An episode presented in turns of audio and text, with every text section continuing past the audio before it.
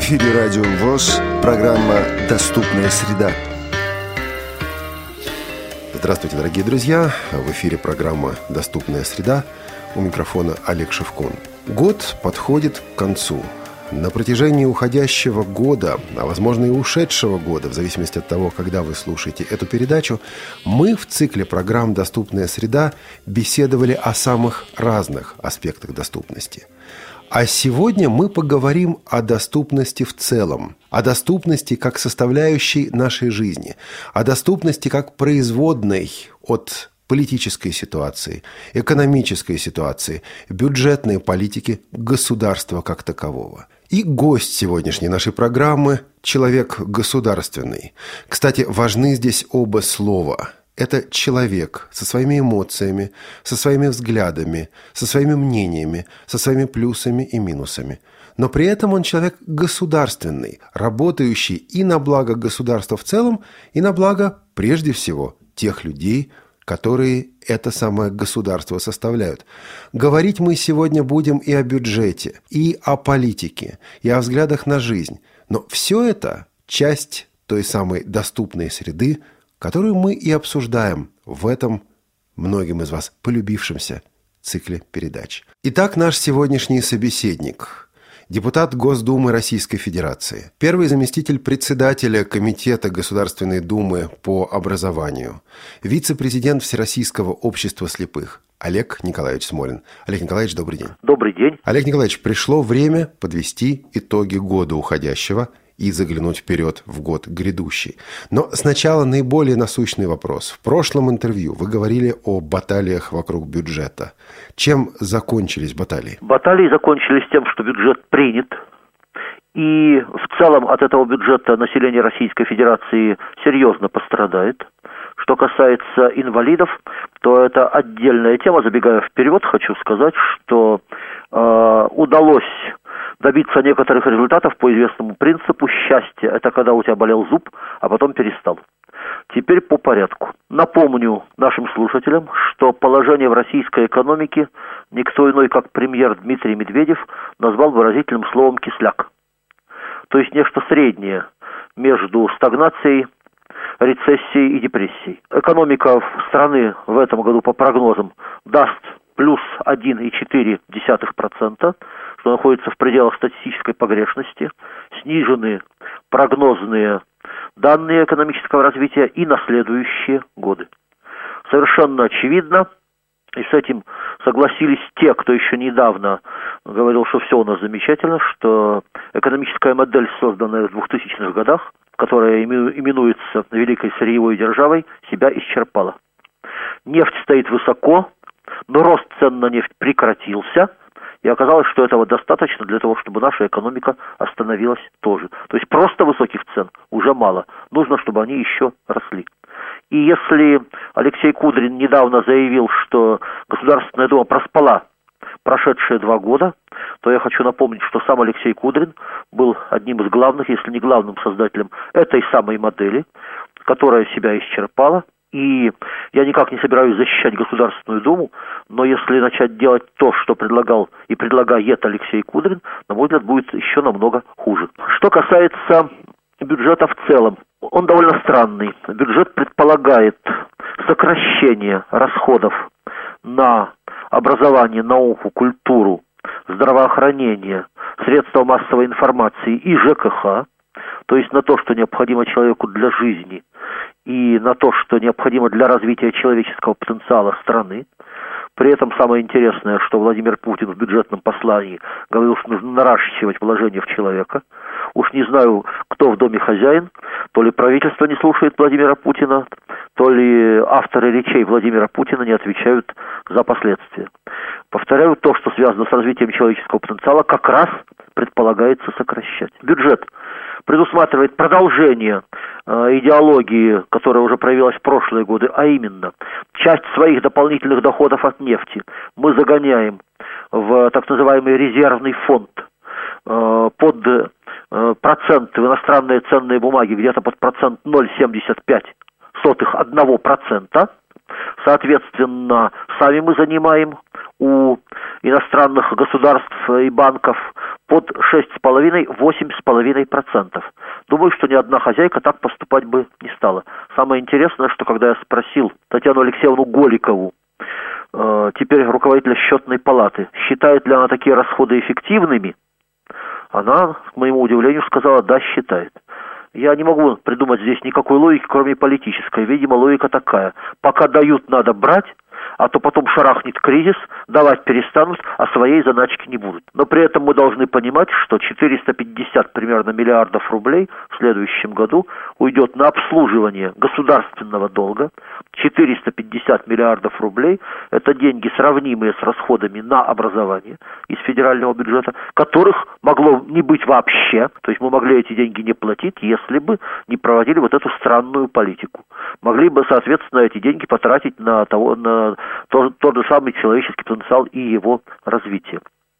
Что касается наших позиций, то повторю то, о чем говорил в прошлой передаче, примерно месяц назад, а именно, а, увеличивается программа «Доступная среда», ее расходы на эту программу в следующем году – это хорошо, увеличиваются почти вдвое. Плохо, что в 2015 году программа заканчивается – дай Бог нам использовать эти возможности.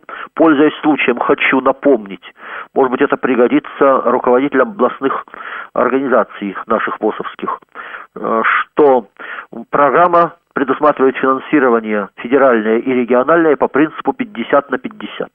Например, когда я пришел к министру Топилину и стал рассказывать, что Амичи просят поддержать заявку в размере 52 миллионов рублей. Он спросил, а сколько же они сами собираются потратить? Я говорю, по-моему, 93. Так что же они мало просят? Им можно просить 93. А мечи были очень рады. Я имею в виду Министерство э, социальной, социальной защиты Омской области. Поэтому, может быть, кто-то еще не добрал с заявками в регионах, и соответствующим руководителям социальных служб можно об этом напомнить. Э, что касается наших частных, но очень важных для нас позиций. Э, да, действительно удалось то, честно говоря, э, на что даже трудно было рассчитывать. Э, бюджет был внесен с сокращением на 12 примерно миллионов рублей на выпуск литературы для слепых по сравнению с бюджетом 2013 года. Работая с Минфином и бюджетным комитетом, нам удалось добиться того, что эти 12 миллионов были возвращены. То есть финансирование будет на уровне 2013 года. Увеличить, увы, не удалось. Почему я говорю, счастье, когда болел зуб, потом перестал. Далее, 64 миллиона сокращали при первом чтении расходов на субсидии общественным организациям инвалидов, это компенсация налоговых льгот, удалось в последний момент буквально чудом. Поправка депутатов Макарова, Шивцева и Смолина принималась буквально в последний день, раздавалась в зале. Не, не буду рассказывать всех подробностей, это отдельная тема для, для разговора. В последний момент удалось вернуть обратно эти 64 миллиона. Я думаю, что большая часть из них достанется ВОСу около половины или даже чуть больше. И третья позиция, соответственно, э, финансирование центров, в том числе наших центров, я имею в виду КСРК, Волоколамск школу собак-проводников было сокращено до уровня 2011 года с минусом 5%. Вот. Удалось принять поправку в 165 миллионов э, рублей. Это не только на наши центры, там и другие расходы в этой поправке сидят, но важно, что расходы на наши центры будут возвращены до уровня 2013 года без плюса, без индексации, но на, на том же самом уровне. Пользуясь случаем, я это делал, собственно, и в зале Государственной Думы, благодарю Министерство финансов, э, Комитет по труду и социальной политике Андрея Исаева и Комитет по бюджету э, Андрея Макарова. Особенно хочу подчеркнуть роль Андрея Макарова вот в, в, этом, в этом процессе за поддержку наших позиций. Еще хочу раз повторить, что на сей раз сработали тандемом с депутатом Шивцем Владимиром Сергеевичем. Э, сейчас в Государственной Думе обсуждается проект закона о социальном обслуживании. Чем закончится, не знаю. Обсуждаются, в частности, бурные наши поправки о том, чтобы как минимум инвалиды первой и второй группы получали предусмотренные социальные услуги бесплатно. А, Олег Николаевич, вы говорили о тандеме, работая вместе с Владимиром Сергеевичем Шивцевым. Вы ведь представляете различные партии, различные парламентские силы. Вот с вашей точки зрения соотношение этих сил и соотношение их взглядов на вопросы, касающиеся незрячих и слабовидящих людей. Мы понимаем, что «Единая Россия» – это партия власти. И я помню, что недавно вы озвучивали мысль о том, что сегодня только одна фракция в Госдуме последовательно проводит в жизнь интересы незрячих слабовидящих людей. Не совсем так уточняю, за наши предложения, которые э, принципиально влияют на жизнь инвалидов и требуют серьезных финансовых затрат, э, регулярно голосуют фракции КПРФ «Справедливая Россия», периодически фракция ЛДПР. Что касается «Единой России», то, еще раз повторю, очень здорово, что нас поддержали по частным вопросам, но партия «Единая Россия», э, собственно, строго проводит линию правительства. Если правительство считает, что такой-то закон сокращающий, соответственно, наши социальные гарантии должен приниматься, правящая партия за это голосует. Недавно мне э, сообщили в очередной раз, что в некоторых регионах отменили льготы по оплате жилья в приватизированных квартирах. Но э, это дошло только сейчас до людей, а на самом деле такой закон был принят летом прошлого года. 2012 года был принят этот закон, и вот тут мы расходились достаточно серьезно. Э, Михаил Терентьев отстаивал точку зрения комитета и правительства о том, что изменение в 17-ю статью закона о социальной защите инвалидов это правильно. Я последовательно выступал против, при этом стараясь смягчить э, отношения и не переносить их на личности, говоря, что Платон мне друг, но истинно дороже. И действительно дороже. Э, поэтому я придерживаюсь прежней позиции. Мы убеждены, что э, в целом политика Российской Федерации явно недостаточно социальна. Именно поэтому у нас э, минимальная заработная плата в 8,8 раз ниже, чем во Франции. А если пересчитать на почасовую, в 8,5 раза ниже, чем в Соединенных Штатах Америки. Именно поэтому, соответственно, пенсии у нас э, в полтора-два раза ниже, чем были в советский период, в реальном исчислении на прожиточный минимум. Именно поэтому наши поправки, направленные там, то ли на увеличение детских пособий, то ли на увеличение стипендий, то ли на увеличение пенсий, они регулярно отклоняются. Например, при обсуждении бюджета 2014 года была отклонена наша поправка, направленная на то, чтобы пенсионеры ежемесячно в следующем году получали по полторы тысячи рублей. Почему мы такую поправку давали? Да вот парадоксальная вещь.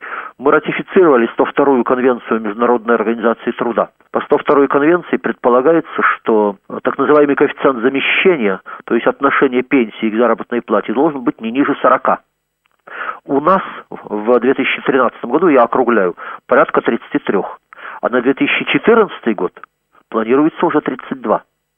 Вот для того, чтобы продолжить приближение к 40% исполнения конвенции МОД, ратифицированной Российской Федерацией, мы и предлагали серьезные затраты, действительно, прям порядка 500 миллионов, 500 э, миллиардов рублей на увеличение пенсии. Но вот за подобные поправки, естественно, Единая Россия не голосовала. Олег Николаевич, но ведь вам можно возразить и сказать о том, что вы тут ратуете за социальную политику, вы тут упрекаете государство за недостаток социальной ориентированности, а у нас тяжелые времена, тяжелые времена экономические, тяжелые времена в смысле преодоления последствий 90-х годов, тяжелые времена в связи с кризисом 2008 и следующих годов. О какой социальной политике вы тут рассуждаете? А, о нормальной. Олег Валерьевич, я рассуждаю о социальной политике. Объясняю, в чем проблема. Понимаете, э, нам очень часто говорят, что мы живем не хуже, чем работаем. Это неправда мы работаем не очень хорошо, и не потому, что мы как физические лица работаем плохо, да, просто потому, что очень э, забюрократизирована система. И э, как исчисляется производительность труда? Она исчисляется так, берется в целом Значит, вот то, что производится в стране, делится на количество работников, а у нас оказывается огромное количество полицейских, охранников в каждой организации, бухгалтеров, теперь э, государственных чиновников огромное количество. И получается, что производительность труда у нас ниже, чем в той же Франции, примерно в 2-2,5 раза. Два-два с половиной, подчеркиваю. Но минимальная зарплата у нас почти в 9 раз ниже, чем во Франции. Почему? То есть зарплата намного хуже, мы получаем намного меньше, чем на самом деле зарабатываем. Ответ простой. Дичайший уровень социального неравенства. Недавно были опубликованы э, независимо друг от друга две группы данных. Вот есть такой журнал Forbes, он в основном пишет про миллиардеров. По данным этого журнала Forbes, в России 1% населения владеют 71% национального богатства. 1 71%.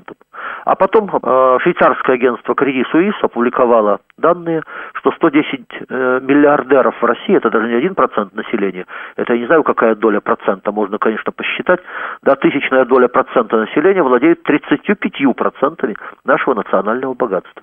И при этом налоговая система в России заставляет бедных делиться с богатыми, тогда как во всем мире богатые делятся с бедными.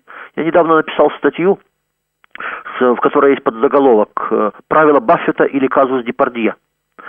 Мы очень много слышали про Депардье, который убежал из Франции, потому что не хочет платить 75% э, с доходов, превышающих миллион евро в год. Напомню, миллион евро в год – это 40 5, что ли, теперь, 45 миллионов рублей. Вот с доходов, превышающих 45 миллионов рублей, во Франции берут 75%. Еще раз подчеркну, не со всех доходов, а только с той суммы, которая превышает 45 миллионов рублей. Депарде показалось это слишком много. Ну, не буду э, влазить во внутренние французские дела, да, но у меня гораздо большее уважение вызывают два мультимиллиардера, которые осуждают обратным способом. Я рассказываю студентам про то, как Билл Гейтс при Джордже Буше-младшем, когда американцы предложили снизить налоги на наследство, выступил против и собрал подписи десятка американских олигархов. Логика была простая. Не развращайте наших детей. Если они получат все, что мы заработали, перестанут работать. Они должны работать сами. Им и так много достанется. А у нас в России вообще налога на наследство нет. Вообще нет. То есть Абрамович своим детям все передаст абсолютно без налога на наследство. Я другой такой страны. Не знаю. Или тот же самый Баффет. Баффет – это менее известная фамилия, чем Билл Гейтс, но тем не менее одно время признавался самым богатым человеком на планете. Он посчитал, что его служащие, его компании платят налогов в процентах больше, чем он. И он сам предложил увеличить налоги, опять же, с доходов, превышающих миллион долларов. И Обама провел этот закон или правило Баффета. Другими словами, перевожу на русский язык с эмоционального. Если бы у нас национальное богатство распределялось так же, как во Франции или хотя бы в Соединенных Штатах Америки, мы получали бы минимальную зарплату не 5554 рубля, а 1018. То есть уже можно было бы более или менее внятно на эту заработную плату жить. Вот э, в чем я упрекаю партию власти. Законы, предлагающие другую налоговую систему, последовательно отклоняются в Государственной Думе. А по частным вопросам мы готовы сотрудничать э, со всеми без всякого сомнения. Олег Николаевич, а вы не сгущаете краски? Ведь достаточно посмотреть недельку так, каждый день подряд, программу «Время», выпуски новостей. И поверишь, что мы реально хорошо живем – Можете ли вы посоветовать какое-то конкретное чтение, материалы, документы, статьи, доступные нашим читателям, содержащие анализ экономического положения Российской Федерации ну, вот за последний год-два? Пожалуйста. А, начну с того, что однажды я озвучил в Государственной Думе грустную шутку, что в далекой сибирской тайге нашли еще двух староверов, которые верят новостям государственных телеканалов. Шутки шутками, если говорить более серьезно, некоторое время назад э, на одной научной конференции меня активно атаковал и жестко атаковал человек э, по имени Василий Михайлович Семчера. Этот человек долгое время возглавлял научно-исследовательский институт Росстата России. И, говорят, ушел оттуда со словами «надоело врать». Э, рекомендую настоятельно статьи и материалы Василия Михайловича Семчеры. Кстати, периодически мы помещаем такую э, статистику и на наш сайт smolin.ru. Кто на него ходит, я думаю, э, может получить какую-то достоверную информацию. Так вот, если верить Василию Михайловичу Симчери, ситуация с официальной статистикой катастрофическая. Известна давняя формула, есть ложь, есть наглая ложь, а есть статистика. Что говорит нам Симчера? Он нам говорит, что если в развитых странах в воловом внутреннем продукте доля работника составляет 50-60%, у нас по официальным данным где-то порядка 40, но на самом деле только 25. То есть работник получает четверть того, что он производил, тогда как на Западе он получает 50-60%. Тот же самый Симчера нам говорит о том, что рост цен в Российской Федерации, по официальным данным, последний, э, за, с 2000 года по 2011 годы был 8%, а на самом деле 18%. И это большой вопрос, стали ли мы за это время богаче, или многие слои населения за это время стали беднее. Причем инфляция для богатых и инфляция для бедных – это разные. Как считают инфляцию наш замечательный Росстат? Он нас не обманывает. Он считает так. На коммуналку цена взлетела, на компьютер упала. В среднем получается 8%. Но ведь э, бедные компьютеры покупают сравнительно редко, а коммуналку платят постоянно. Если посчитать рост цен по товарам первой необходимости, вот тут и выпрыгивает сразу те самые 18 или более процентов, о которых говорит Василий Михайлович Семчера.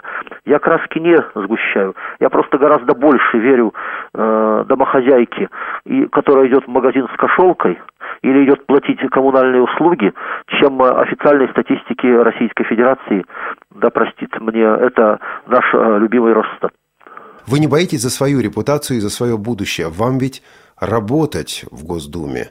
А насколько вот представлены те взгляды, которые вы озвучиваете сегодня в парламенте Российской Федерации? Э, сегодня в парламенте Российской Федерации наши взгляды представлены точно двумя фракциями. КПРФ в меньшей степени «Справедливая Россия». Иногда, к сожалению, э, э, эта фракция с моей точки зрения, прогибается перед властью.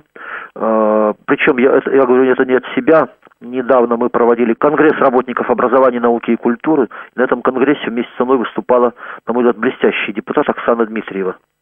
Так вот, она сказала, что, к сожалению, ее фракция прогнулась при обсуждении закона о Российской Академии Наук. Это правда. Это бывает не, не часто, но, к сожалению, бывает. Что касается фракции ЛДПР, то я хочу сказать, извините за бахвальство, что за последние годы э, во многом я научил эту фракцию хорошо, прилично голосовать по социальным вопросам. Просто у нас было несколько дискуссий с Владимиром Вольфовичем, когда он говорил, что мы выступаем там, например, за то-то, а я говорю, простите, а вы голосовали по-другому. Такое это имеет значение?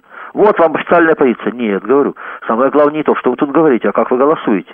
И теперь за поправки Смолина фракция ЛДПР голосует вполне прилично. За исключением каких-то, ну, явно идущих в разрез с, линией правительства поправок, она голосует почти на уровне, значит, э, справедливой и КПРФ. Что касается фракции «Единая Россия», я точно знаю, что в ней у нас есть немало единомышленников. К сожалению, это единомыслие выражается в кулуарах, в разговорах. Когда дело доходит до голосований, преобладает партийная дисциплина. А я думаю, что депутат должен лично отвечать за свое голосование, не прячась за партию или фракцию, в которой ты состоишь. Что касается моего будущего, ну что ж, есть вещи важные, а есть вещи суперважные. Э, знаете, я не менял политических взглядов, не колебался вместе с линией какой-то партии, человек беспартийный, но левых взглядов. И однажды, когда тот же самый Владимир Вольфович на меня в очередной раз наехал, правда, трудно сказать, то ли наехал, то ли комплимент сказал. Когда мы представляли закон о народном образовании, он стал опять с трибуны громко кричать, что такое, что за безобразие, во фракции КПРФ лучшие люди, Алферов, Смолин беспартийные. Тогда я вышел и говорю, Владимир Ильич, вынужден вам повторить, что когда в партии вступают по карьерным соображениям, то партии, как неудачной жене, периодически изменяют. И это бывает практически со всеми партиями. А вот идеи, как любимой женщине, изменить невозможно. Я служу идеи, поэтому я беспартийный. И вот эта идея, Олег Николаевич, меня напрягает. Я слышу КПРФ, я слышу слово «коммунистическое». И меня напрягает идея диктатуры пролетариата. Меня напрягает идея старцев седовласых в политбюро. Неужели вы предлагаете возвратиться назад к цензуре, где не было Пастернака, где не было многих других авторов, которых мы знаем? Неужели вот это и есть коммунистическая идея, которую вы здесь пытаетесь продвигать? Ну, во-первых, я хотел бы заметить, что по факту во фракции Компартии сейчас существуют разные люди, от левых радикалов до правых социал-демократов. Что касается моей личной позиции, то я 20 с лишним лет назад обозначил ее как позицию левой социал-демократии, и с тех пор менять ее не приходилось, и слава богу. Что касается возврата назад. Понимаете, э, может быть, э, часто бывает так, что люди на собственных ошибках учатся лучше, чем на, на чужих.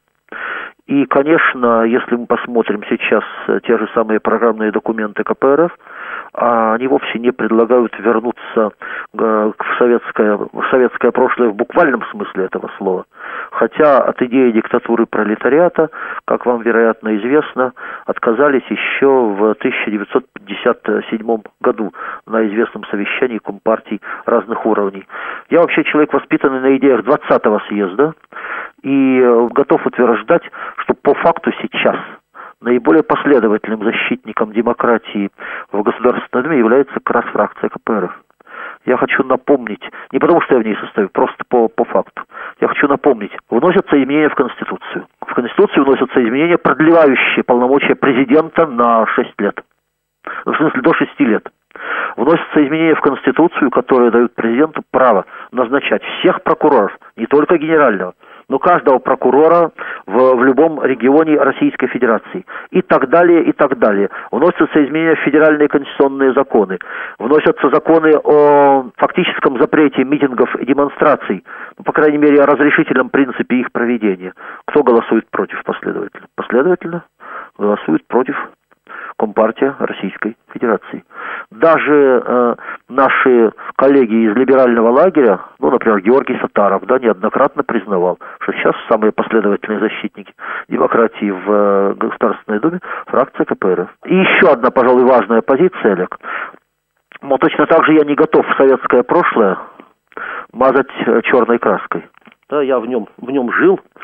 Э, недавно один мой друг человек, который был диссидентом при э, Советском Союзе во многом, произнес, ох, как я хочу эпоху застоя. И не случайно. Э, понимаете, возьмем э, элементарный пример с э, инвалидами по зрению, да? В проклятую эпоху застоя на наших предприятиях работало 52 тысячи инвалидов по зрению. Сейчас работает общее число инвалидов на наших предприятиях 11 тысяч, а инвалидов по зрению порядка 9 тысяч. Не случайно тогда, как это не смешно звучит, мы были спонсорами государства российского, безвозмездно деньги гнали в российский бюджет. Сейчас мы вынуждены просить у Минфина, бюджетного комитета и везде, где только можно, денег на поддержку нашей организации. Вот ведь в чем разница. Я уж не говорю о том, что, конечно, что касается культуры, то культура СМИ были несравненно более гуманные, чем сейчас. Я вспоминаю, как э, слышал выступление Татьяны Никитиной, это Татьяна, жена того самого Сергея Никитина, которая была одно время заместителем министра культуры при Борисе Ельцине. И когда ей кто-то из э, на эхо Москвы сказал, ну что же вы, вот тогда, дескать, такое плохое качество было э, там э, нашей культуры популярной, да вы что? Да по сравнению с современными те все классики были, сказала Татьяна Никитина. И я думаю, что в этом есть изрядная доля правды. Я уж не говорю о том, Олег, что э, по уровню ориентации на так называемые постматериальные ценности, это международные социологические данные, мы были среди мировых лидеров, как и по образованию как, кстати, имели среднеевропейскую продолжительность жизни. Теперь занимаем 97 место по продолжительности жизни, то есть среди азиатских стран. Теперь, соответственно, э, у нас уровень ориентации на духовные ценности вдвое ниже, чем в социальных государствах Европы и так далее, и так далее. Короче, я разделяю э, формулу, которую написал уральский поэт Борис Рыжий, на его стихи теперь Никитины сочинили много замечательных песен, которая звучит так «Как хорошо мы плохо жили».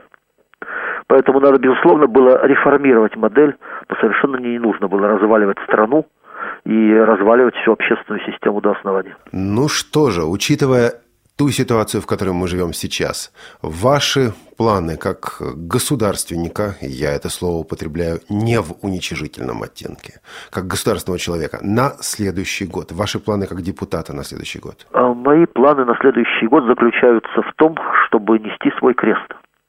Мы подготовили, в принципе, на э, моей фамилии в базе Государственной Думы более 150 законов и законопроектов, в том числе Значит, мы подготовили целый блок законопроектов, э, которые будут рассматриваться в следующем году. Это и законы, и поправки, кстати сказать. Это э, поправки к закону о социальном обслуживании – это поправки к пенсионным законам, о чем надо будет, наверное, отдельно поговорить, когда эти пенсионные законы будут приняты. Это десяток законопроектов в области образования. Это несколько законопроектов в области прав человека. И один важный, на мой взгляд, законопроект, о котором скажу отдельно, это не значит, что все остальные не важные. Они тоже важные. Один важный законопроект, который предусматривает прямое прописывание в законе права выбора родителями коррекционных или инклюзивных школ.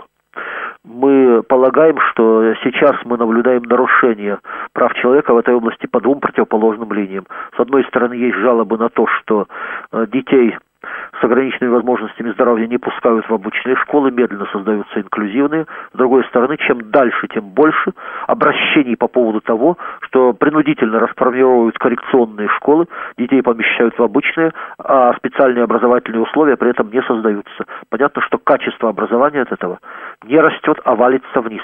Это профанация инклюзивного образования. Вот на то, чтобы постараться помешать а, нарушением прав человека по обеим линиям направлен наш законопроект. Кстати, его поддержали депутаты от разных фракций, в том числе от «Единой России» Михаил Терентьев. И, наконец, Олег Николаевич, эта программа выходит в предновогодний сезон. Мы повторять ее будем также сразу после наступления Нового года. Ваши пожелания слушателям вот в той ситуации, которую вы сегодня описали? Мои пожелания слушателям, а, как известно, предстоящий год будет годом лошади – мне нравится это животное, говоря откровенно. Помните, как у Маяковского? Все мы немножко лошади, каждый из нас по-своему лошадь. Вот очень хочется, во-первых, чтобы нам хватило сил нести свой крест. Каждому. А, во-вторых, чтобы мы не превращались в ломовую лошадь. И чтобы любовь близких не позволяла нам свести жизнь только к работе. Кроме работы все-таки должна быть еще и другая жизнь с ее радостями и печалями.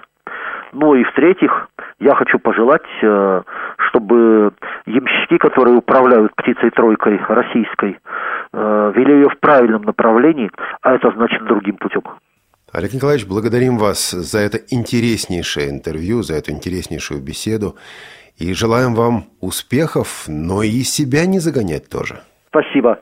Всего доброго. Всего доброго. Спасибо программе «Доступная среда» мы беседовали сегодня с Олегом Николаевичем Смолиным.